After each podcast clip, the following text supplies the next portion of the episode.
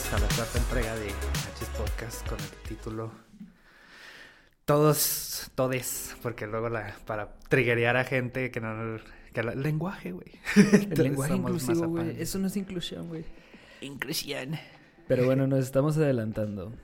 El tema, pues, este está muy claro en el título, ¿no? Vamos a hablar sobre la generación de cristal, sobre lo que se dice ser los mazapanes. Y seguramente, seguramente alguna tía que tengas en Facebook ha visto algunos de tus posts radicales y te ha comentado, ah, no aguantas nada, güey. sí, o seguramente también te has topado una sección de, de comentarios, principalmente sobre alguna película o algo. Y ahí mm, sobran los comentarios, ¿verdad? Sobre este tipo de, de personas. Pero creo que antes de entrar al tema, pues vamos a mandar los saludos habituales. Ah, sí. Mis saludos. Yo nomás tengo un saludo a, a mi esposa y a Mile y a mi chamaco Buster que están allá arriba. Y ella jugando LOL y el Buster probablemente dormido. Bien a gusto, vida de Bien a gusto, calentito. Bueno, yo le mando un saludazo al buen Roy, Roy Meléndez. Saludos, carnal. Eh, espero y si nos escuches. Yo sé que a ti no te gusta este tema, pero pues de todas formas, saludos. este.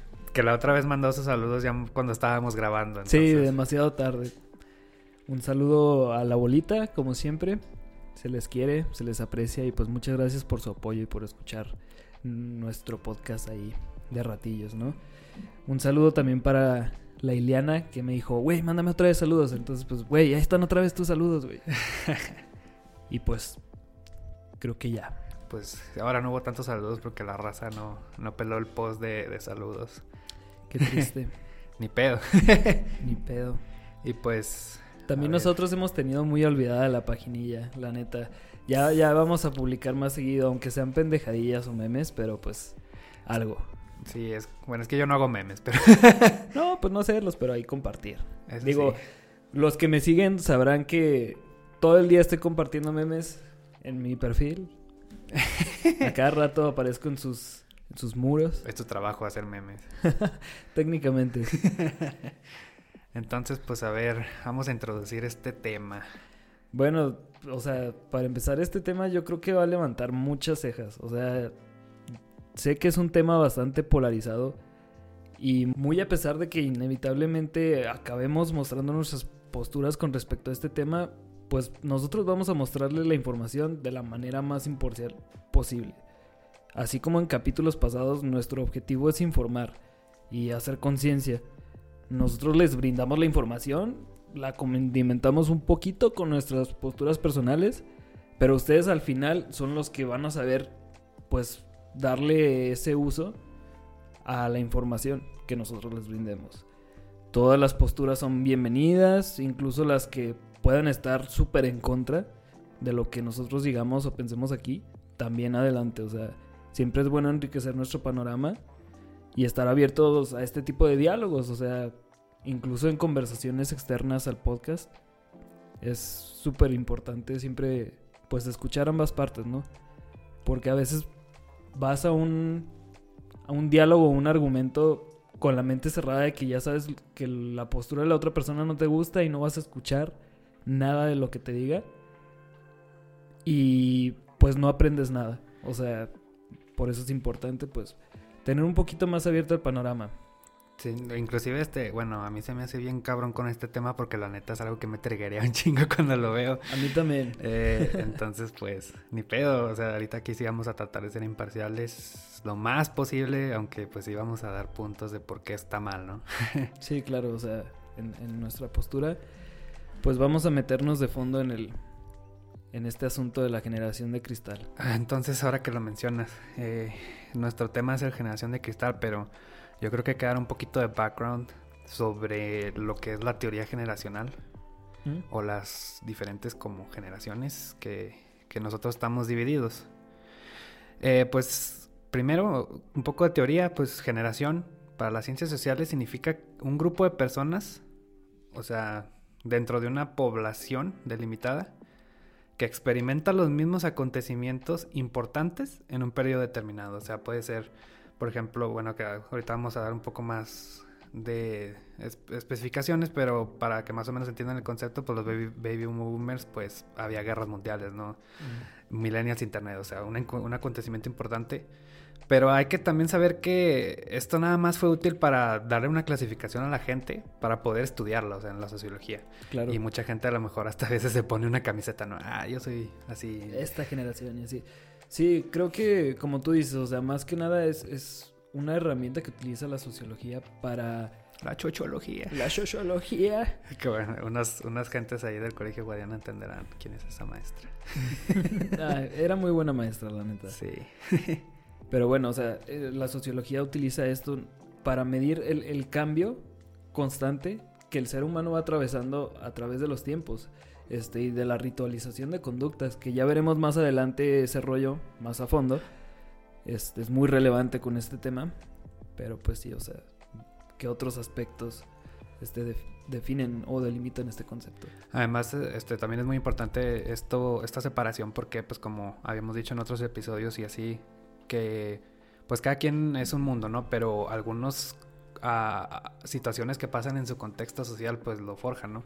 Y estos grupos están, están así clasificados porque tienen eventos que fueron globales o muy, muy fuerte que afectaron a millones y por eso eh, vemos cómo es hacer una clasificación de gentes, ¿no? Sí, claro. Y pues eh, también ahora que estaba investigando, o sea, me di cuenta que hay muchas opiniones sobre el rango de años de estas generaciones, pero vi una que era centralizada en México y me parece que esto es más la que vamos, la que voy a dar aquí, me parece que es la más se más adecua a México.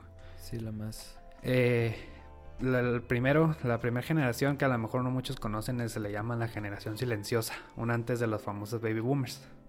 Ah. Estas personas nacieron de 1911, o sea, de la Revolución Mexicana, a más o menos 1938, antes de las, de las guerras mundiales, ¿no? Así es. Actualmente estas personas tienen la más mayor, 82 años. Y más o menos entre 82, más o menos pueden ser tus bisabuelos, todos los que tengan abuelos, por ejemplo mis abuelos entrarían aquí. Mm. Eh, son, estos niños sobrevivieron a la guerra civil mexicana, que es la, revolución. La influenza de 1919 que mató a un millón de mexicanos, en ese entonces también hubo pandemia, pero pues ahí no, ahí no había cubrebocas, entonces pues se murieron un millón de mexicanos. Ni medicinas, Ni medicinas. ahorita. Sí, sí.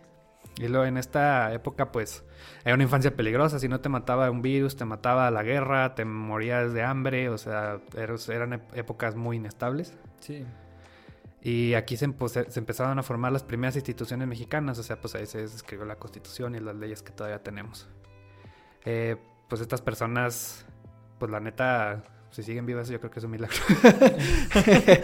Sí, la verdad ya es ya es ya son muy pocas, ¿no? Antigua. Sí, ya se está se está pagando un poquito esa esa generación, pero pues todavía hay, digo, también mis mis abuelos, o sea, todavía entraron dentro de ese rango. Y pues toda esa gente le tocó todo lo todos los cambios en toda esa esa esos 100 años y pues no, está muy cabrón. Tienen de todo. sí, vivieron de, de todo y de mucho. Y después vienen los famosísimos baby boomers, ok boomer. que aquí lo clasificamos del 1939 al 59. Aquí entran algunos padres o alguno que otro abuelo. Eh, mis papás tienen, tienen, entran aquí. alguno que otro abuelo, porque sí conozco muchas personas que sus papás son, son un poco más jóvenes y el abuelo es el boomer. Eh. Eh, su nombre viene de, de, un fenómeno que ocurrió en ese tiempo que se le llama el baby boom que la gente pues empezó a vivir épocas de paz y pues obviamente se pusieron a hacer bebés. Ah, claro. ya cuando viene una época de estabilidad y en la que pues los niños no se mueren, ya, la gente empezó a, procrear. Aquí es cuando. Así es, y pues eh, otra característica muy específica de México que no lo habíamos pensado es de que estas gentes vivieron en la era de oro del PRI. Son priistas de hueso colorado. Sí, este basan el trabajo como su modo de ser y existir. Son estables, bueno, su trabajo es estable a largo plazo, adictivo y no necesariamente de lo que aman hacer. O sea, son workaholics 100%. Tal vez yo creo que por el miedo a perder esa estabilidad que se empezó a formar en esa época donde crecieron. Sí, ¿no? Y con el, el boom industrial que, que, hubo, pues este, vamos, el capitalismo pues empezó a, a subir bastante. Eh, eh, y bueno, el capitalismo trae consigo pues esta cultura del esfuerzo, ¿no? Sí. Y de hacer... La religión al esfuerzo. Ajá, y la meritocracia, ¿no? Que pues ya... Eso vendrá después. Sí, ya vendrá después. Eh, y pues también pues afectó o ritualizó ciertos comportamientos en esta, en esta generación. Que fíjate, es curioso con los baby boomers porque los papás o los de 40 años, así más o menos, 40, 50 años son los boomers. Sí. no es así. No, realmente yo creo que la mayoría tienen sus abuelos de los, de los que nos están escuchando en este podcast que tienen entre 23, 30, más o menos es el promedio. Y pues sí, yo creo que más bien serían los abuelos de los de los centennials, ¿no? Yo creo. Eh. Y también otro otro dato de esta generación es que no tiene no le dedican mucho tiempo al ocio ni a la actividad recreativa, siempre están trabajando. Son esclavos del sistema. sí, es que te digo, con, con, ellos fue con el que se empezó a popularizar esa cultura del trabajo. Después vienen los generación X, que yo son a los que especialmente resentimiento les tengo porque son de las personas que he visto más comentarios odiosos hacia este término generación de cristal. Sí, que más, al, más adelantito vamos a ver por qué. Sí, eh, que usualmente la gente a lo mejor piensa que el OK Boomer y los Baby Boomers son los que tiran más caca, pero yo lo he visto más de generación X. Eh, que son personas que nacieron de 1960 a 1982. Y pues en esta generación a lo mejor identificas a alguno de tus tíos o algunos primos lejanos grandes. sí. Y estas personas empezaron con sus empezó en su tiempo las guerras culturales, hippies, movimientos estudiantiles del 68, fracaso económico del Estado mexicano. en su adultez les toca vivir en un país donde valen más las influencias que las leyes, porque ya el capitalismo que empezaron a formar los boomers se empezó a, a solidificar. Así es. Además toca pagar los platos rotos de la generación anterior, como lo es el Pro en 1994, eh, cuando ellos empiezan su vida laboral, ¿no? Eh, y probablemente sean de los que más veas quejándose. Sobre la generación de cristal, ¿verdad? Sí, y que les, les tocan su infancia y la nostalgia. Yo creo que esta generación es la que más se ve afectada por este fenómeno de la, de la explotación a la nostalgia que ahorita se está dando mucho, ¿no? Sí, se está dando mucho. Y fíjate que hay un tema que ya no lo vamos a lograr mencionar este, aquí en este capítulo. Sí. Pero pues es que realmente esto de la genera de bueno, de los comentarios hacia la generación de cristal y bueno, la acuñación del término como tal eh, viene de esto que tú dices, de la añoranza mal dirigida un, uh, del pasado, o sea, del status quo, ¿no? También. de sí, del status quo también, de la de esa retrotopía que se tenía hacia pues hacia el pasado. Mi infancia, güey. Mi infancia, güey. y es muy curioso porque tiene corrientes políticas también esto, porque el conservadurismo y la, la ultraderecha por lo general utiliza este este tema de la nostalgia para fomentar sus ideas. Porque pues los conservadores, como ya decíamos antes, pues odian el cambio, se resisten al cambio. Entonces, ¿qué es lo que transmiten ellos con sus mensajes? Pues vino al cambio porque las cosas antes estaban súper bien. Las cosas no deberían de cambiar porque antes estaban muy bien. Pues no. Pues no. Pues no. Disclaimer idealizan un pasado y, ahí se pierde una noción real de lo que era el pasado, que había... Depende, si había algunas cosas buenas, pero había muchas cosas muy malas. Pero también mucha gente nada más basa ese, ese tiempo, nada más, por ejemplo, porque en ese tiempo pasaban una caricatura en el aire, pues no mames, o sea... Sí, o sea todavía la puedes seguir viendo. Se van a cosas muy pendejas. Sí, la, neta. Y pues bueno, después de esta gente vienen los famosísimos y recontra archi mencionados millennials. Tú y yo somos millennials. Así es. Y inclusive, bueno, eh, mucha, muchas gentes lo utilizan para describir todo esto de generación de cristal y centennials como millennials. Y ah, pinche millennial. Pero pues no, güey, o sea, los millennials ya, ya todos trabajamos, ya todos tenemos deudas y no, no vamos a tener jubilación en el futuro, entonces... Sí, de hecho se estima que el 80% de las personas que dicen pinche millennial o se quejan de un millennial son millennials. Ah, sí, mucha gente también, como que aquí no está muy consensuado cuál es el rango de, en que entra esta generación. Y mucha gente que piensa que no es millennial, pero sí son. Porque viene desde, desde 1983 hasta el 2005. Y pues ya algunos cuarentones entran ahí. Así es. Y pues tú y yo, persona del otro lado del micrófono, o al menos las según las estadísticas, somos millennials. Así es. Somos muy adaptados a la tecnología, la tenemos desde muy desde que muy temprano en nuestra vida, pero aún así hubo un tiempo en la que no, no todos tuvieron. Entonces como que está esa mezcla de de, lo que dicen de, ah, yo sí salía a jugar. Sí. y una mezcla de la gente que ya tenía videojuegos, entonces ya no salía. Hay de los dos, pero realmente nosotros fuimos creciendo a como fue creciendo esa ah, tecnología. O sea, nos fuimos desarrollando y la, la tecnología también se fue desarrollando muy rápido. Así es. Entonces, la, la, vida virtual para los millennials es una extensión de la vida real. Eh, a diferencia que algunos generación X que dan una imagen en, en redes y otra en la vida real. O sea, para los millennials es, el, Facebook es una extensión de nuestra expresión. Así es. Entonces, no, no, dejamos la vida en el trabajo. Quizás, quizá porque vieron a algunos de sus padres boomers o generación X que sí lo, hicieron y no, quieren caer en ese camino. Eh, intentan, intentan vivir de lo que hacen. Somos, son aficionados a la tecnología, al entretenimiento. O sea, nos encanta consumir entretenimiento, videojuegos, películas, música. Nosotros empezamos con las salas de chat de los años 90 2000, empezar a chatear con alguien del otro lado del mundo y algunos romances adolescentes con alguien que, de otro país que nunca habías visto en tu vida. Sí pasa, sí ha pasado.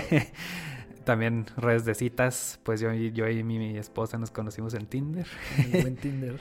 Empezaron los SMS, reproductores de música. Pasamos desde el cassette, CD, MP3, MP4, VHS, DVD, iPods, toda esa, todos los formatos. Todo ese cambio eh, pasó en esta generación y la mayoría de las personas millennials duran en su trabajo un promedio de dos años. No somos muy estables en el trabajo porque nos damos cuenta de la explotación.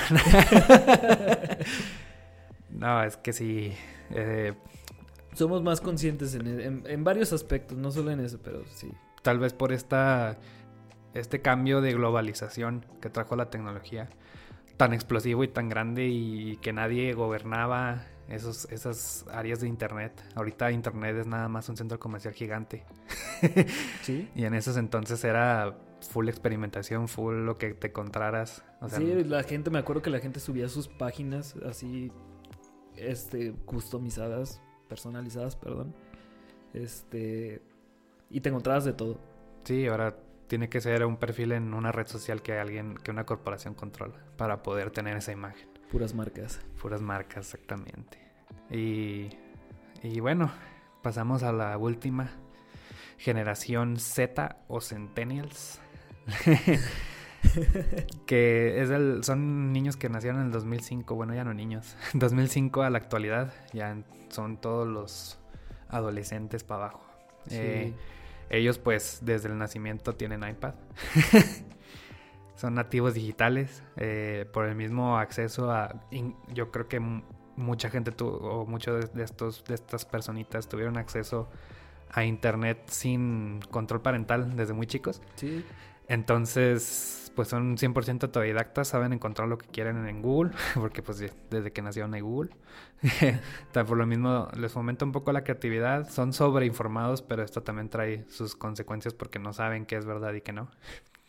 El bombardeo de, información de las redes sociales. Sí, los fake news. Las fake news. La, la mayoría esperan a ser youtubers porque desde que nacieron a youtubers y ven eso como una oportunidad laboral y pasan mucho tiempo frente a sus pantallas, sus celulares, sus, sus computadoras, bueno, ya la mayoría en celulares. Y esto mismo les causa una muy baja autoestima porque miden su éxito en likes. Y también un dato que, por ejemplo, me encontré y no había contemplado, es que les está tocando sobrevivir en la guerra contra el crimen organizado. O sea, desde bebés hay balaceras. Algo que se da aquí en México, ¿no? Sí, que, pues, de hecho nosotros en nuestra época lo presenciamos a pues o sea, a rojo vivo. Sí. Pero ellos desde que son bebés tienen ese estrés que está en la sociedad mexicana, ¿no? Sí, desde chicos ya se les hace conscientes de eso. Sí. Y vamos a entrar, ya eso fue como que una descripción de lo que son las, las generaciones, ¿no? Ya que las tenemos bien identificaditas más o menos, a lo mejor con alguien muy cercano, dices, ah, ese güey es generación X. eh, pues vamos a empezar lo que es el generación de cristal. Eh, me pareció interesante también hacer esta distinción porque a lo mejor mucha gente cree que la generación de cristal se traduce a millennials o centennials, pero esto no es completamente cierto. Eh, el término fue creado por una filósofa española, Montserrat Nebrera.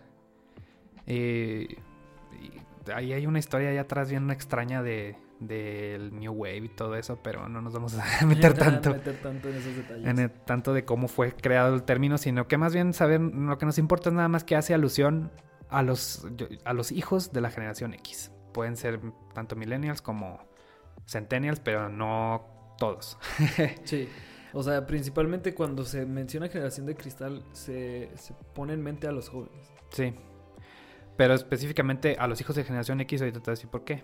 Porque el término le da como, el, como su nombre dice, cristal a esa como característica o actitud que algunos hijos de esa generación tenían cuando no les sale algo como se deseaba. O esto también es causado porque estos, estas familias de generación X eh, vivieron épocas de mucha carencia y se empeñaron en darles todo y que no les falte nada como a ellos les faltó. O sea, esa característica de sobreprotección o a lo mejor de de, pues sí, de, no darle herramientas emocionales a los niños, es lo que hace esto generación de cristal. Eh, a lo que me, a este término nada más acuña esta característica de no saber lidiar a, lo mejor por la sobreprotección. Pero mucha gente ya lo transgiversa para utilizar o defender su homofobia, clasismo, machismo, sí, Sí, el término, o sea, eh, buscan a veces censurar o más que censurar, hacer menos, desprestigiar o denigrar un, un mensaje o un discurso, eh, adjudicándole a la persona de que, ah, es que eres de la generación de cristal y esto no te parece y como no te parece, pues eres de cristal. Ahí, es, eh, ahí también es, cae un poco en el, lo que decíamos en el episodio anterior del chantaje del, del double binding, ¿no? O sea, ya por el hecho de tener una cierta edad o ser millennial o algo, pues ah, de seguro no estás de acuerdo conmigo porque de seguro te ofende y, me vale verga lo que o sea, se volvió ya una cajita en el que muchas personas les es fácil este, decir, ah, este, vas a estar en contra de lo que yo estoy diciendo o de mis pensamientos a pesar de que sean erróneos. Vas a la cajita y, uy, mira, es de la generación de cristal y les es fácil ya señalar a esa persona haciéndola menos y a sus ojos y a los ojos de muchos haciendo mucho menos efectivo su discurso, sea correcto o no. Así es. Después ahorita voy a dar un dato curioso de cómo se pasa esto. Sí, y fíjate, es también súper interesante este, eso que mencionas de pues estos fundamentos psicológicos que o ese perfil psicológico que puede tener una persona para desarrollar una hipersensibilidad. Eh, esto es muy cierto, o sea, sí puede haber esos fundamentos psicológicos eh, como la sobreprotección, para que una persona pues crezca con una carencia hasta de resiliencia ante la vida. Sin embargo, o sea, creo que no podemos equiparar mucho eh, el tema de la generación con una psicología generalizada. O sea, vamos, de que se puede, se puede, pero es algo muy ambiguo. Y creo que he visto este argumento de los fundamentos psicológicos antes empleado mm, para definir en general a que es que todos ellos son así por esto. Y claro que va a haber este, pues, personas que sí entren dentro de ese perfil pero muchas otras no. Y a veces se piensa que, pues ya generación de cristal, pues es un sinónimo, este... Ya, que ya todos los millennials y centennials no tienen las herramientas para afrontar cosas, por ejemplo, de que el jefe los regañó y así. Ajá, o pues sea, asumen que todos entran dentro de la misma cajita. Te digo, pones una cajita y encierras el tema a como tú quieres verlo, ¿no? Este, y creo que algo muy recurrente en este tema va a ser la importancia de evitar generalizar este va a ser como que un punto clave este pues de este podcast, ¿no? Sí, eh, que, inclusive aunque mencionáramos las generaciones, este, no significa que ya por haber nacido, o sea, a lo mejor por estar eh, en, las, en las orillas de esas generaciones puedes tener características de tanto de una como de otra. O sea, esto simplemente es una herramienta científica de la sociología para poder estudiar, porque si no, pues cómo vas a hacer grupos de personas y empezar a hacer características. Sí, para ir, eh, como te digo, o sea, registrando este, este cambio en, en los comportamientos de, de, manera este, transicional, ¿no? Que hay en la sociedad.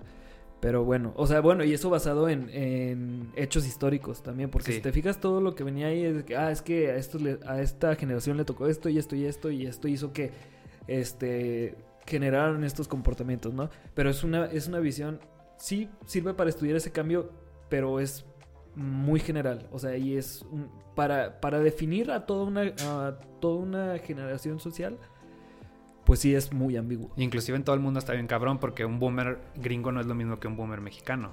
Al boomer mexicano no lo mandaron a tres guerras. Sí. este, exactamente. exactamente. Este, pero bueno, entonces, o sea, ¿qué otros rasgos característicos pueden definir a esta generación de cristal? Bueno, pues principalmente es una generación virtual, donde todo es efímero.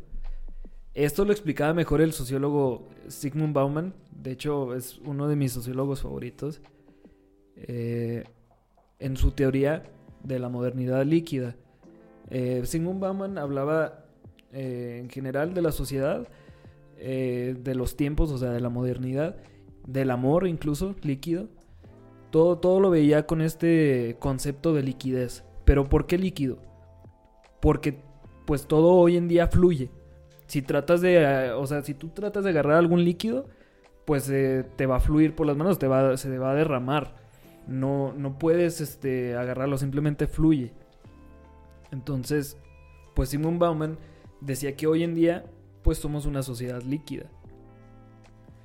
Eh, todo es precario y vivimos ansioso por novedades.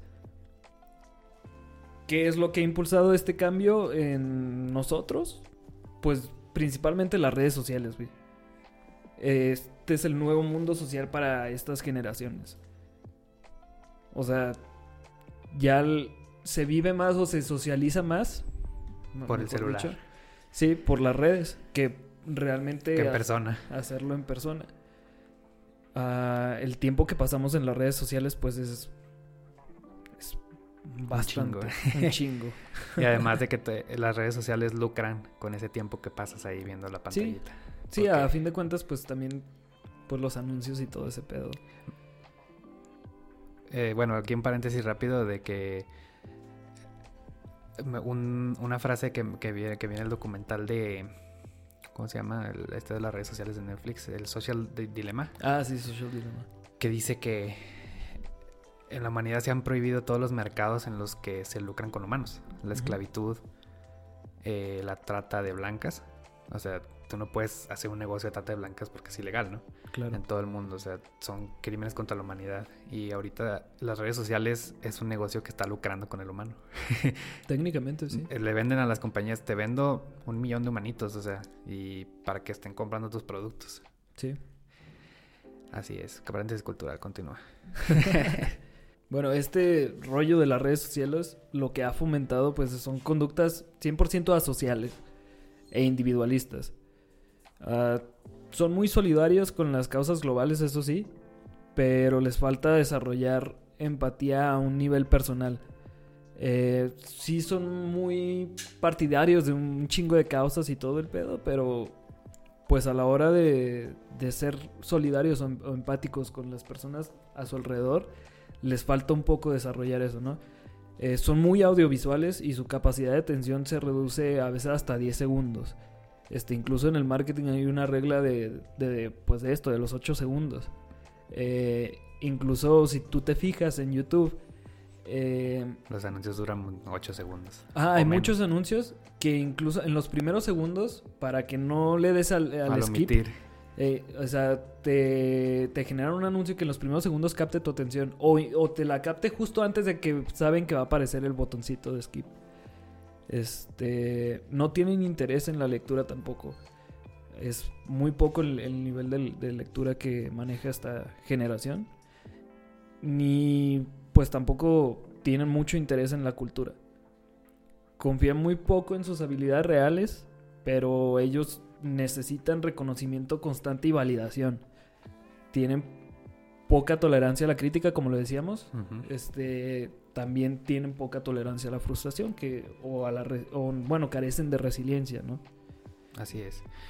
Y bueno, eso es lo que decías, como que las características medio negativas, diría yo. No se podría decir 100% negativas, ¿no? Pero características al fin y al cabo. Pero también eh, algo que no se ha tomado en cuenta o que mucha gente no tiene y nada más tira caca, es que eh, necesitamos una generación como la de Cristal justo para sobrevivir a, nuestra extinción que tenemos inminente con el calentamiento global. Las que, pues como esta generación no quiere saber de guerras porque pues ya no sirven de nada, ya, ya no hay territorios por conquistar, ya no, eh, no les importa la que las guerras inclusive no las quieren ver ni en películas. no toleran la contaminación, ni, ni los estigmas, ni agresiones, ni el bullying, ni la homofobia, el sexismo, el racismo, machismo, xenofobia, ni el patriarcado. O sea, todas estas, todas estas cosas nos llevan a, a la extinción. sí, que yo creo que a, a, fin de cuentas esto se resume a lo que te decía yo de que pues simplemente somos mucho más conscientes en todos estos temas. Por ejemplo, con lo que dices de las guerras, eh, pues sí, o sea, la verdad es que a pesar de que sí sigue habiendo guerras, este, sí sigue habiendo a veces este imperialismo, lo podemos ver mucho con Estados Unidos, con el petróleo, o incluso hasta, este, de manera más discreta, hasta Canadá con las, con las minas. Sí, pero por ejemplo, si ahorita, no sé, Estados Unidos vuelve a hacer otra guerra, ya va a haber gente que se va a rebelar, ¿no? O sea, ¿por qué me quieres llevar a huevo? Sí, estaría interesante ver este en qué contexto se daría ese, ese tipo de, situaciones. Pero la verdad es que, pues sí, o sea, la gente ya es más consciente, más consciente del daño que a veces hacen esas cosas o de la...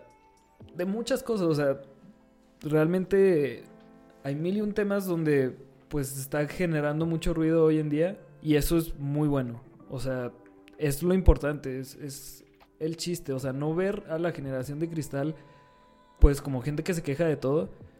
Habrá uno que otro radical que sí lo haga, o sea... Como en todo, como en todo, radicales. Como en todo, hay a veces hay gente que se pone a gritar pendejadas por gritar pendejadas. Y esa gente súper radical pues también hay, que aprender a distinguirla y no, no generalizar. O sea, no decir, ah, es que ese güey. Ese güey que, se ofendió. Que se, que se ofende por una pendejadita de una caricatura o lo que sea. Eh, es igual al güey que se ofende por un caso de machismo, por un caso de, de homofobia, de, de, lo que sea. O sea, no es lo mismo. No, no, la neta no. Y como dices, eh, es muy importante que que no se confunda estos, estas características con simplemente de que, ay, ¿por qué te quejas? Como estos casos que ha habido últimamente de que los, los, alumnos empezaron a subir capturas o videos de las clases en línea y el mm. maestro así, ah, pinches generación de cristal, ni aguanta nada, los voy a reprobar todos pendejos, güey. Pues es que eso es abuso, o sea, güey, ¿por qué, ¿por qué defender a una persona así? Ya ves que ahí nos topamos algunos defensores de la, del caso de la maestra muy famosa en Durango. Deja tú, o sea, realmente, ah, como te digo, ahorita vamos a ver eh, por qué esas personas defienden. Sí. Eh, pero no las haces entender, o sea, y no las vas a hacer entender. Realmente lo mejor es ver ese tipo de comentarios de gente, pues diciendo estupidez y media y... Pues sí. Ya, o sea. Pues yo creo que es más lo, importante, como, como te dices, identificar los, los radicales, tanto los que tantos están nomás echando caca y haciendo menos a las gentes porque, porque son los grandes.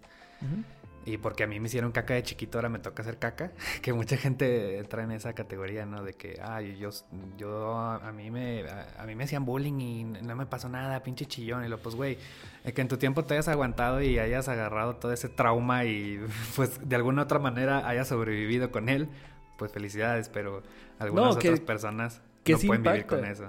Siempre, cualquier agresión impacta. Y eh, impacta a veces de maneras no tan visibles, a veces somos muy inconscientes de, de, no tanto de las formas, de la forma en la que somos, sino de dónde proviene esa forma en la que somos, ¿no? Este, y le quitamos mucho peso a situaciones como esas. Pero no es que no te haya pasado nada. O sea, claro que, que, te pasó y te influyó en algo, o te ha influido en algo, o te sigue día con día influyendo en algo, pero pues que te que seas consciente de eso, o que te des cuenta de dónde provienen esas actitudes, pues sí, ya es ¿no? Sí. También una, pues para entrar al otro tema, una frase que topé ahí, que dice, nos llaman la generación de cristal, pero son ellos los que se escandalizan viendo un médico con tatuajes, una mujer que quiere ser, que no quiere ser mamá, una pareja atea o dos hombres tomados de la mano. sí, o sea, ahí es donde se ve la hipocresía. Y lo vemos, este, creo que más adelantito tú lo, lo mencionabas o lo ibas a mencionar, este pero lo vemos incluso con este tema de, la coneja esta de la Lola Bunny. Ah, sí, ahorita, ahorita viene después ese tema. Exactamente, o sea, como hay gente que se queja este, por pendejadas. Sí. Y es la misma gente que habla sobre una generación de cristal, ¿no? Sí. Entonces, pues bueno. Vamos a ver entonces, ¿por qué se da este fenómeno actualmente? ¿Por qué eh, se, se utiliza como se utiliza este término de la generación de cristal ahora? Bueno, primero que nada, pues podemos ver este tema primero desde un, una perspectiva histórica. ¿Por qué se da esto? Porque lo único constante en nuestra existencia, güey, es el cambio. O sea, nosotros como seres sociales estamos siempre en constante cambio. Eso es algo inevitable. Lo hemos visto a través de la historia eh, la revolución constante de ideas, eh, la revolución de conceptos, que hoy en día pues es lo que ha estructurado la civilización que conocemos hoy. Son cambios a veces chiquitos, o sea, o, o incluso grandes. Pueden ser eventos grandes o también transicionales. O sea, ¿qué es esto de transicional? Pues que puede que a ti no te toque ver el cambio, pero a las generaciones de adelante sí. O sea, a lo mejor tuviste la chispa que comenzó ese cambio o que empezó a maquinar ese cambio, pero a lo mejor a ti no te va a tocar vivirlo, ni a la generación de abajo, ni a la que sigue, ni a la que sigue, sino hasta otra mucho más. Como el efecto mariposa, ¿no? Ah, exactamente, ¿no? Eh, unos ejemplos este, de estos cambios transicionales. Se puede, se puede decir que puede ser lo del empoderamiento de la mujer, a través de los años, o la abolición de la esclavitud. Hasta otros más subliminales, pero igual de importantes. O sea, ¿a qué me refiero? Pues por ejemplo, uno de los aspectos culturales de las escuelas es el bullying, ¿no? O sea, principalmente incluso en las secundarias. Ah, pongamos un ejemplo clásico, los clásicos insultos hacia las mamás de uno. El, el uh, que tu mamá. Eh, pues bueno, antes era mucho más común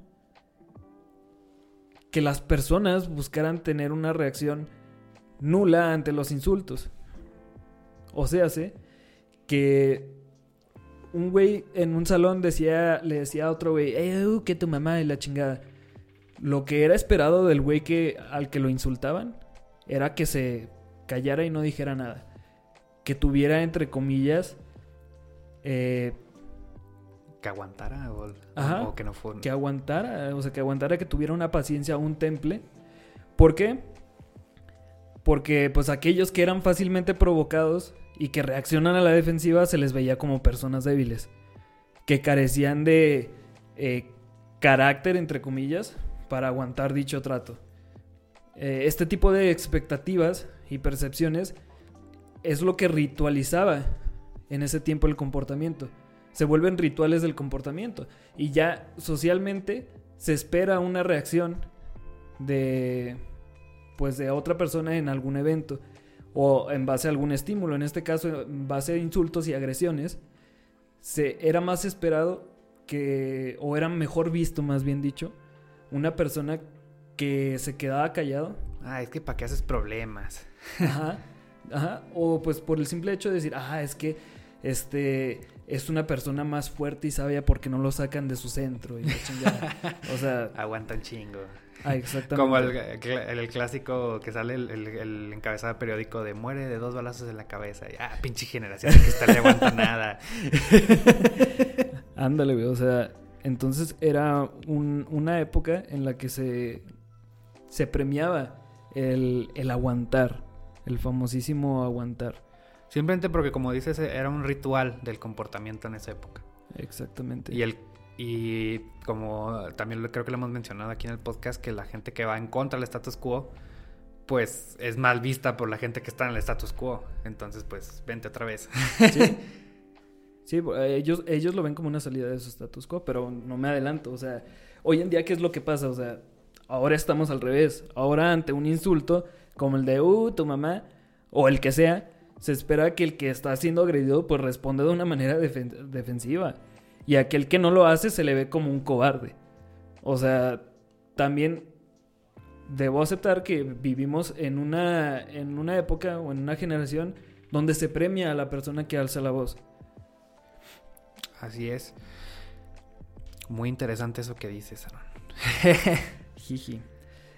Ah, pues bueno, entonces, pues, ¿qué pasa? Que esta ritualización de los comportamientos también está en cambio constante. O sea, es algo que se va actualizando con, con el tiempo. Y pues como te digo, o sea, yo creo que vivimos en una sociedad, sociedad que hoy por hoy incentiva el defenderse, el responder, el no querer quedarse callado. Ah, por eso también se, se acrecenta ese tipo de reacciones, porque si, si es o sea, si es favorable, perdón, si se aplaude, pues entonces va a surgir más de eso. ¿Qué es lo que vemos ahorita con esta chavita que está muy viral también? Bueno, hay otras cuestiones que no podemos tocar, pero pues una chavita que se empieza a quejar del cambio climático. Ah, sí. y pues se le da la voz porque mm, tiene una edad muy joven en la que es extraño que tengan esa conciencia. y también se le premia por estar atacando o, o no estando conforme con esa situación que tú dices. Bueno, pero entonces, ¿qué pasa con las generaciones pasadas? Pues como te digo, güey, o sea, ellos formaban parte de un ritual distinto. De uno donde el alzar la voz era visto como señal de debilidad y falta de carácter. Uno donde soportar agresiones en cualquier contexto era visto casi casi como una medalla de honor. Y pues hoy en día sabemos que no es así, güey. o sea, si bien es claro que la exposición constante a situaciones agresivas o poco favorables para generaciones pasadas sí pudieron haber tenido un impacto en el desarrollo de una mejor resiliencia y adaptabilidad. Este, pues hoy por hoy sabemos que muchísimas de esas situaciones son completamente innecesarias, dañinas, dañinas que se pueden evitar y que hay un mundo de maneras más amigables o sin violencia de lograr las cosas más sanas, de generar esa, esa resiliencia y ese, entre comillas, carácter que tanto les, les mama y les encanta hablar a las generaciones de arriba, es que formar carácter y la chingada. E incluso a las personas que son unos culeras, este, o unos mamones, este, unos enojones, se la pasan diciendo, es que tiene fuerte carácter. Mamadas, eso no son, e, eso no es carácter, güey. No, esos son problemas de manejo de emociones, cabrón, no me chingues. Sí, no me chingues. O sea, ¿por cómo vas a decirle a una persona que es un culero eh, que tiene un fuerte carácter? O sea, es, es una mamada. Inclusive algunas personas lo, que más los caracteriza es ese, entre comillas, fuerte carácter, pero pues simplemente es porque se putan un chingo y sueltan putazos. Exactamente, y eso no es tener fuerte carácter, eso es lo opuesto, güey. Es, tener un carácter débil porque no sabes manejar tus emociones. Exactamente, muy bien dicho, porque sí. Y tienes razón, este, muchas, muchas personas de, generaciones o más grandes, eh, pues como todo lo que mencionaste, ¿no? Que era lo, lo que se seguía. Y pues no, pero como también hemos dicho también este mensaje muchas veces en el podcast, es que ya tenemos los suficientes datos para saber que a putazos nos enseña, güey. Ah, sí, güey. O sea, es, es un ejemplo perfecto para este tipo de situaciones. Pero bueno, pues ahí. Sí. Y pues, ahorita la que lo mencionaste un poco, que ahorita fue uno de los casos más recientes que se vio en redes sociales que se viralizó Mm. Si algo se viraliza, tengan cuidado porque probablemente alguien lo puso ahí para que se viralizara. Vamos a ver por qué. Eh, seguramente algunos se toparon con este caso de que iba a regresar el famoso show Animaniacs al aire, que pues es un show eh, irreverente con bromas de, humor negro y algunas cuestiones ahí entre la, línea delegada del, del, racismo y todo esto. y que pues la clásica de que resultó que era una, era una fake news sobre que había gente, generación de cristal, quejándose porque el show es, era inapropiado y lo iban a cancelar. Ah, sí, o sea, había fake news de, que la gente se estaba quejando, ¿no? Sí. O sea, empezaron a decir que, ah, no, ¿sabes qué? Es que este es un caso muy parecido al de Molotov, güey. O sea, son veces en las que los mismos güeyes que se la pasan diciendo generación de cristal y así, empiezan a decir, uy, seguro ya se van a empezar a quejar y ya así. los van a cancelar. Y empiezan a hacer mame de eso, de que ya, ya van a empezar a quejarse. Se hace tanto mame que ya después andan diciendo, mmm, ya se andan quejando.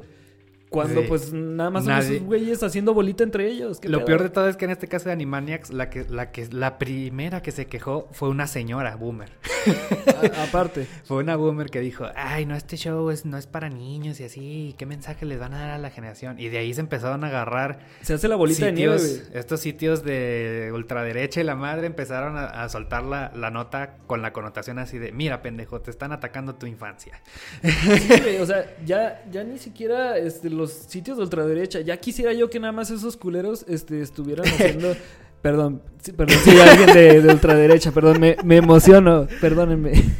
No, es que sí tienes razón, o sea, de que a veces sería muy fácil de que solamente hubiera una organización Illuminati que esté controlando a las personas, pero simplemente es por la consecuencia social, o sea, de seguro alguien también vio el mensaje de la señora y se empezó a hacer el mame y se creció ya a un nivel. Te digo, ya quisiera yo que nada más fueran esos, esos güeyes de ultraderecha, no, o sea, por lo general los medios de, de las redes sociales, las noticias, todo suelen hacerlo mucho. Las páginas de noticias este, lo hacen de una manera, pues, para buscar esa reacción, ¿no? O sea, son súper amarillistas. Pero pues bueno, me estoy saliendo un poquito del tema. El, el, caso de Molotov, te menciono, dices por la canción de puto, ¿no?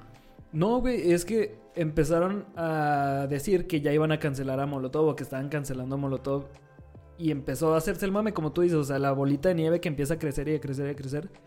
Y al final Resultó que lo que había sucedido es que un güey había puesto en Twitter de que se imaginan si hoy en día este eh, la generación de cristal escuchara Molotov, uy no, ya estarían bien cancelados y así. Y ese fue el tweet que generó, o sea, fue el inicio de la bolita de nieve.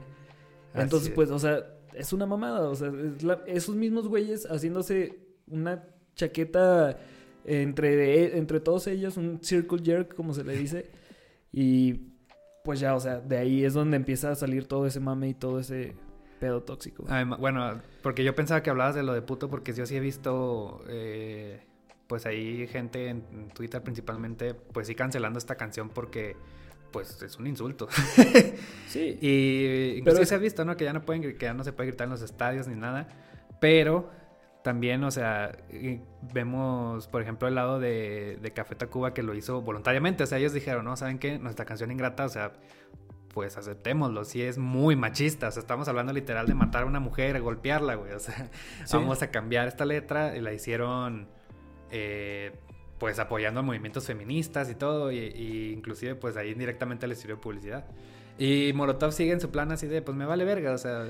Pero fíjate, o sea, eh, entrando en una perspectiva distinta, güey, o sea, sí entiendo que Molotov tome esa, esa postura, ¿sabes? O sea, la gente que a lo mejor sí llegó a, quejarse de, de, pues de la canción de puto, eh, sí se me hace que ahí ya se está entrando un poquito en una exageración. ¿Por qué?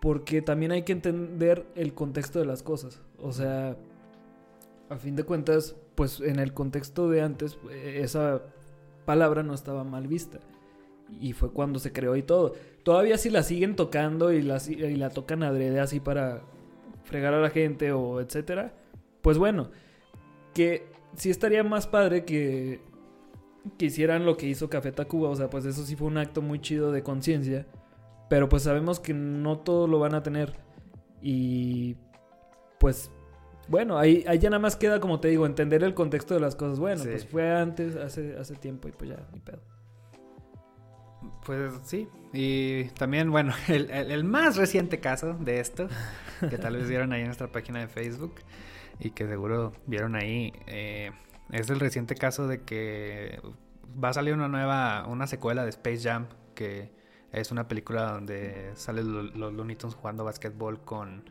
con este, ¿cómo se llama?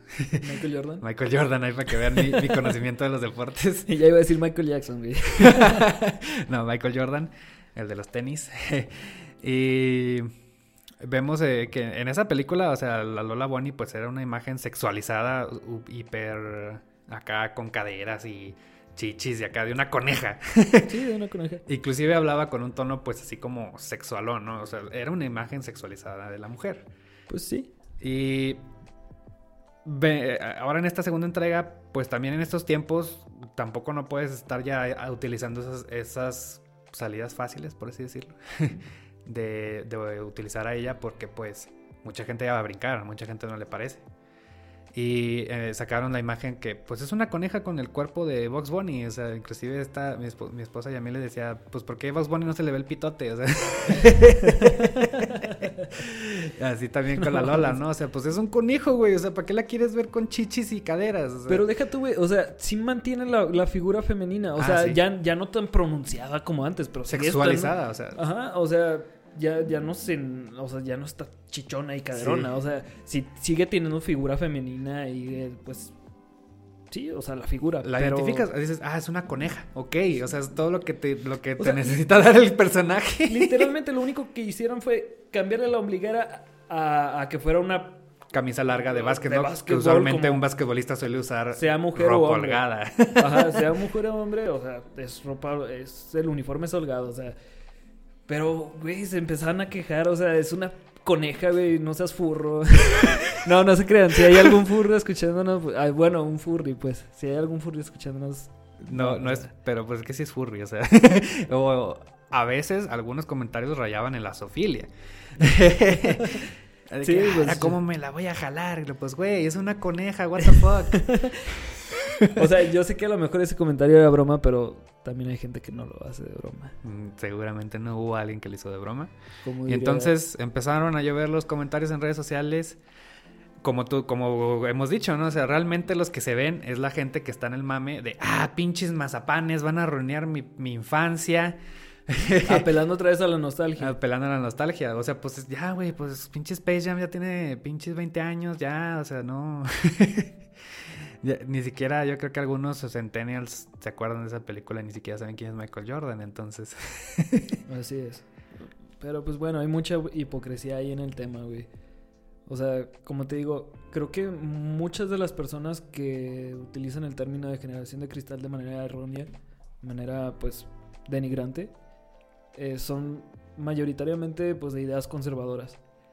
O sea, como decía ya anteriormente, o sea, esto del conservadurismo, pues la idea es que no quiero que haya cambios. Entonces a este tipo de cambios les, les triguea, o sea, les, les molesta. Dicen, no, o sea, esto es cambio y esto es malo. Sí, a levantar la defensiva. las cosas se queden como están.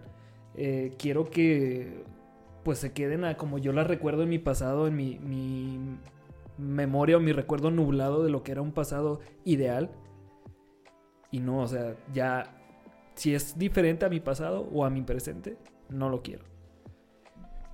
Pero bueno, dentro de estos mismos rollos de, de, casos de redes sociales así, yo el tema donde más veo este, este tipo de comentarios y este tipo de reacciones es en el rollo de la inclusión. O sea, sin dudarlo, como lo mencionaba al principio.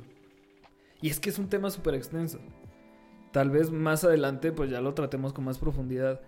Pero la neta, si quiero hacer este paréntesis, eh, porque veo que es un tema que los medios, como ya te decía, lo explotan de manera súper irresponsable y amarillista. Incluso con la finalidad de generar una reacción en el público, porque pues saben que la van a tener. Y a mí me sorprende, o sea, de verdad, la reacción tan negativa que estos temas tienen aquí en Latinoamérica. Y digo Latinoamérica porque neta, o sea, en Facebook checas la misma noticia en una página latina y en una página, no sé, digamos, de Estados Unidos, y las reacciones son súper distintas. Latinoamérica tiene me divierte, o sea, me, enoja. comentarios extremadamente denigrantes. Mientras que en el de Estados Unidos ves puros me encorazona y pues todo lo contrario, ¿no? Aquí sí voy a meter, pues la neta, mi cuchara de ciencias sociales. La sociología. La sociología. No para defender fervientemente pues este tema de la inclusión, porque pues yo también admito, o no que admita, sino que pues yo sé que hay veces donde pues sí ha sido mal empleada, de una, pues de una mala forma fue ejecutada, a veces hasta forzada. Forzada, más que nada, ¿no? Porque a veces ahorita ya pues es lo de moda, lamentablemente. Pues no le diría moda, pero pues bueno. lo actual, lo actual. O sea, que se, se está buscando acaparar a nuevos mercados, ¿no? Ándale, porque por ejemplo que vemos esto de en junio de que todo el mundo ya pone su banderita LGBTIQ+.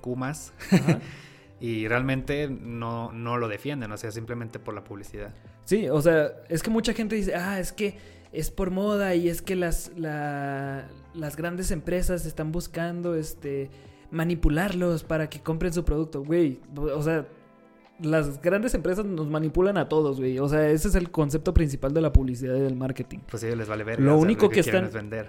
Lo único que están haciendo aquí es apelar a otros mercados. No es tanto así como de que eh, los estoy manipulando, simplemente estoy tomando a consideración las necesidades de un nuevo sector este en la población. Sí. Eh, principalmente, ¿no? Entonces, te digo, no ahorita voy a mencionar estos estos este, temas más técnicos de ciencias sociales no para eh, defender este tema, sino más bien este... Darnos un contexto. darles un contexto, explicarles el por qué, ¿no? O sea, yo lo que quiero decir con respecto a la inclusión es que sí tiene un fundamento. Tiene un... O sea, se fundamenta en un fenómeno psicosocial que conocemos como relaciones parasociales. No sé si hayan escuchado anteriormente ya el término. No, la neta no. Eh, una relación parasocial, todos hacemos relaciones parasociales. ¿Qué son estas relaciones parasociales? Pues es el vínculo que tú generas con los personajes en medios de entretenimiento. Ya sea de tu serie, película, eh, canal de YouTube o hasta podcast favorito. Saludos. Saludos.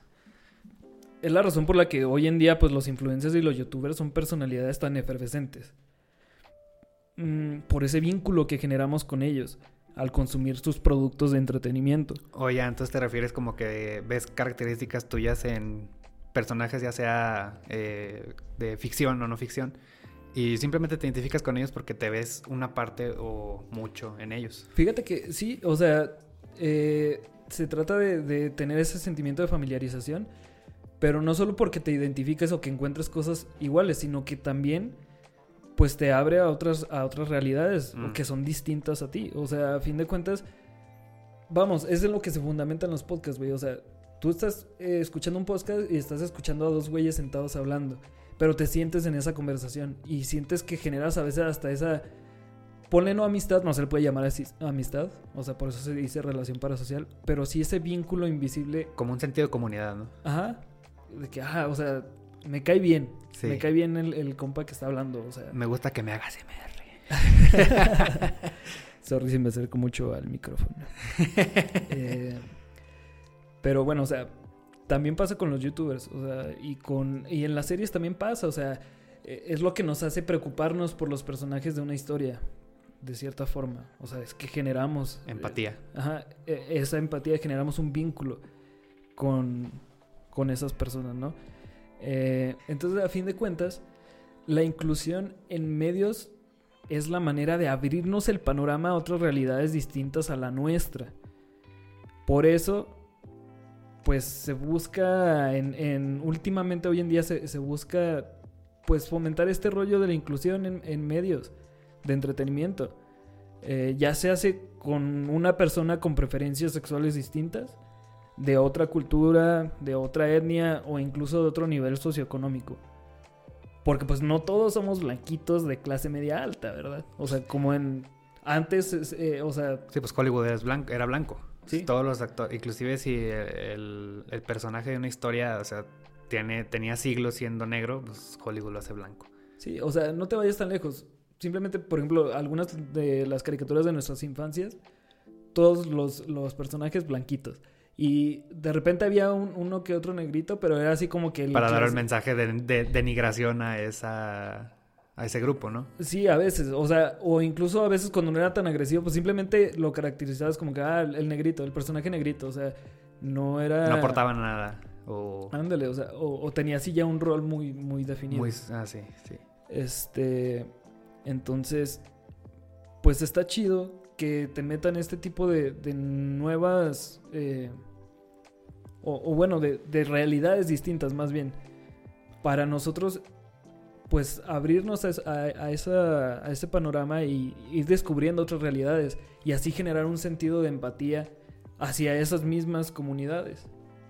Ciertamente, y eso, por ejemplo, acabo de comprar el videojuego de Last of Us 2, que eh. ganó juego del año.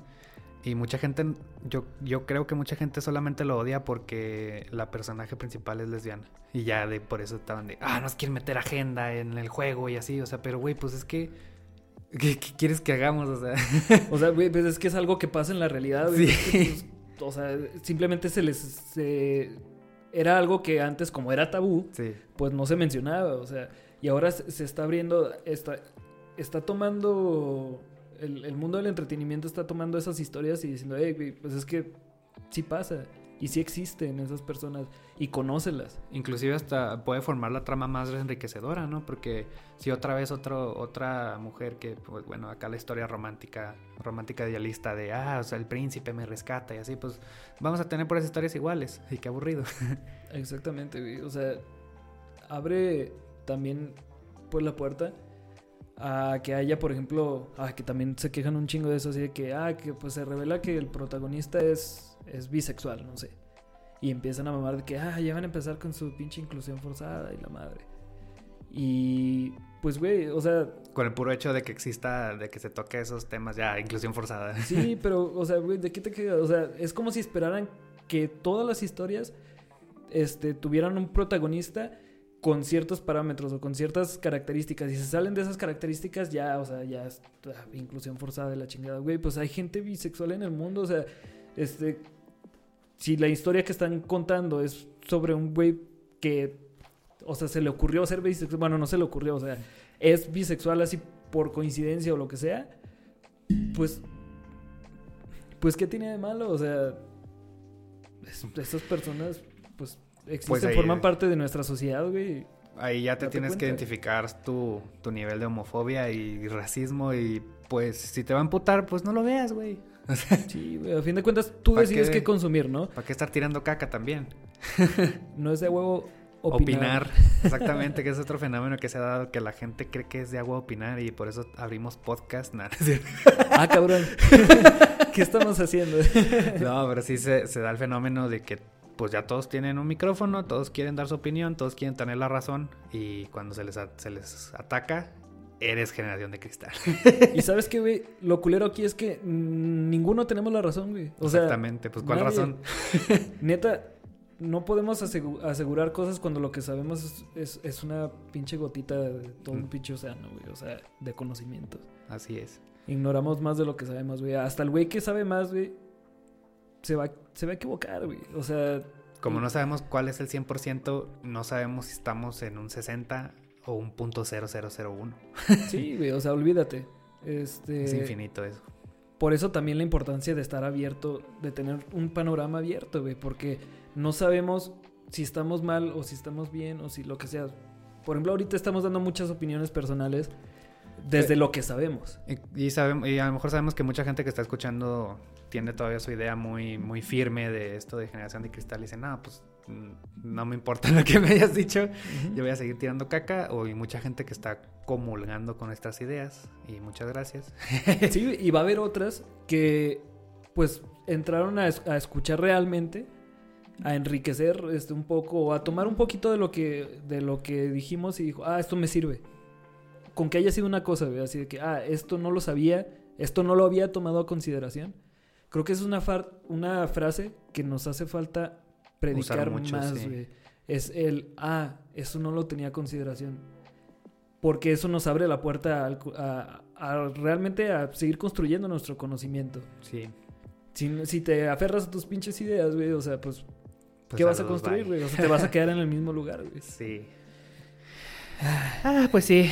Entonces, pues, bueno, pues para concluir el tema, pues yo pienso que sí es un tema que invita mucho a la reflexión, ¿no? Aquí más que defender a la generación de cristal, pues nos tocó también explicar el porqué, ¿no? El porqué de esa generación, el porqué de la gente que le tira mierda, este, pues de, de dónde vienen todos estos roces entre generaciones y demás, ¿no?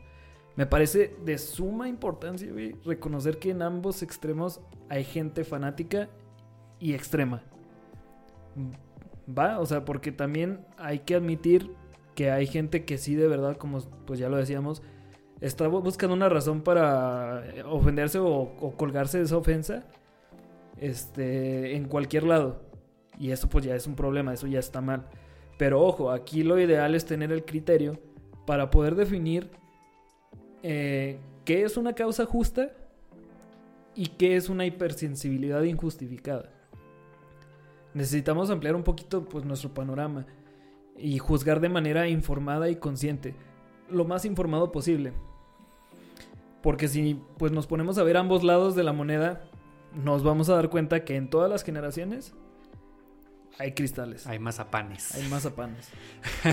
sí, todas las generaciones tienen sus, sus quejas pendejas. sus quejas.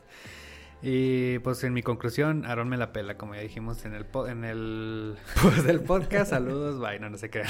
Te mamaste.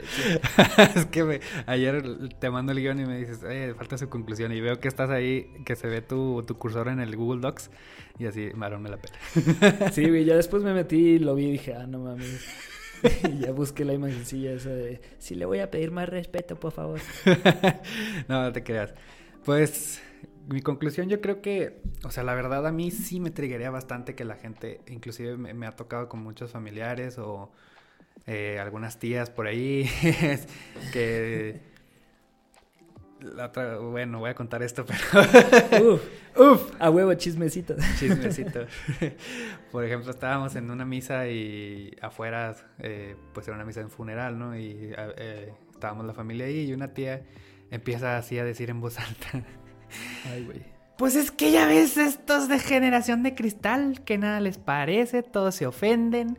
Y la verga no, no puede andar ahí diciendo cosas. Y yo así volteé de qué. o sea, para empezar la sensibilidad del momento, ¿no? Claro. Que era un funeral. Y la neta me encabroné un chingo, pero no, me aguanté un chingo para no empezar ahí a hacer el debate de, a ver, tía, ¿por qué? no, güey, es que no, a esa gente no la sacas de... No, y, cuando ves esa actitud, luego, luego, muy extremista, dices, no, pues para que me metan pedos.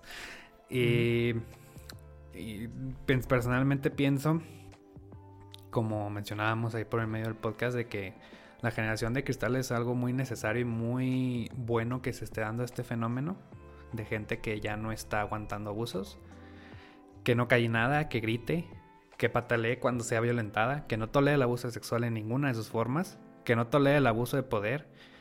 Eh, necesitamos una generación que se rompa, que se desmorone como un mazapán ante el primer golpe, como dicen. Así es, güey.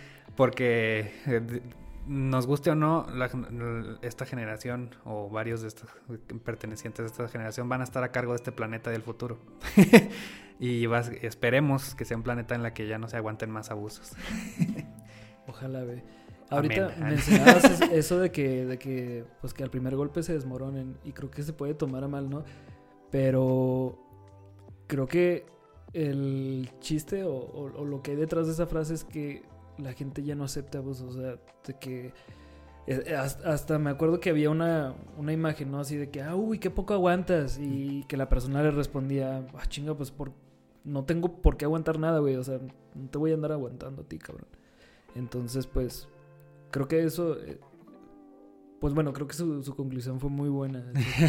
creo que resumió el tema bastante bien. Una última frasecita también para la conclusión, antes de, de irnos que también no ábranse al diálogo y, si no van a estar dispuestos a dialogar, mejor no opinen, mejor no comenten. La neta, o sea... Si no te vas a exponer, si no te quieres exponer a que te contraargumenten o que te hagan ver que estás mal, pues no te pongas en esa posición. Y, y a la, al primer, a la primer contra que tengas o alguien que te quiera ahí hacerte ver por qué estás equivocado, no empezar ahí, ah, ya te ofendiste. Sí. Eh, si no van a estar abiertos al diálogo, mejor no se metan. Sí, que de hecho eso también hay que reflexionarlo todos, o sea, no solo la gente que, que es denigrante, sino también incluso nosotros mismos, güey, porque creo que también podemos caer en un círculo vicioso Sí. en el que también nosotros digamos, ah, es que esa persona es bien pinche cerrada, güey, ya, o sea, ya ni siquiera escuchas lo que dice porque dice, ah, no, pues es que no, o sea, no la voy a poder convencer ni la ni madre, o sea, entonces, pues, Pues hay que estar siempre como en medio, ¿no? Sí. y sí, si no vas a tener el mood o andas en épocas difíciles, pues mejor ni te metas al Face, carnal, porque te van a triggerear. Sí, la neta, yo ya evito mucho las secciones de comentarios. Y pues sí, hemos llegado al final de este capítulo. Feliz Navidad. Ahora sí, yo creo que este podcast va a salir ahí en épocas, en días decembrinos, en Nochebuena, Navidad, por uno de esos dos. Así es. si usted está en Navidad, felicidad, feliz Navidad, no, no haga, manténgase. Me, gusta mucho cómo los gringos nada más dicen stay safe, o sea, mantente, mantente seguro, haz lo que puedas. Así es. Y no sé. Si vas a celebrar, celebra con la gente que vive en tu casa o pues discreto con poquitas personas, o sea, hay Se que viene cabrón en enero. Sí, cabroncísimo. Mucha gente fue a comprar regalitos. Sí que sí. Entonces, pues bueno, pasen muy buenas fiestas, felices fiestas, traguen de a madre, neta, o sea, Pisten de a madre. aunque vayan con, con el Nutri le dicen que que ya en enero empiezan otra vez. ya en enero se escriben al gimnasio. Ya en enero los propósitos, o sea. Pero ahorita unos tamalitos no hacen mal. Unos tamalitos, una piernita, aprovecho, saludos. Y muchas gracias por quedarse hasta este minuto de Hachis Podcast. Podcast. Bye. Saludos, bye.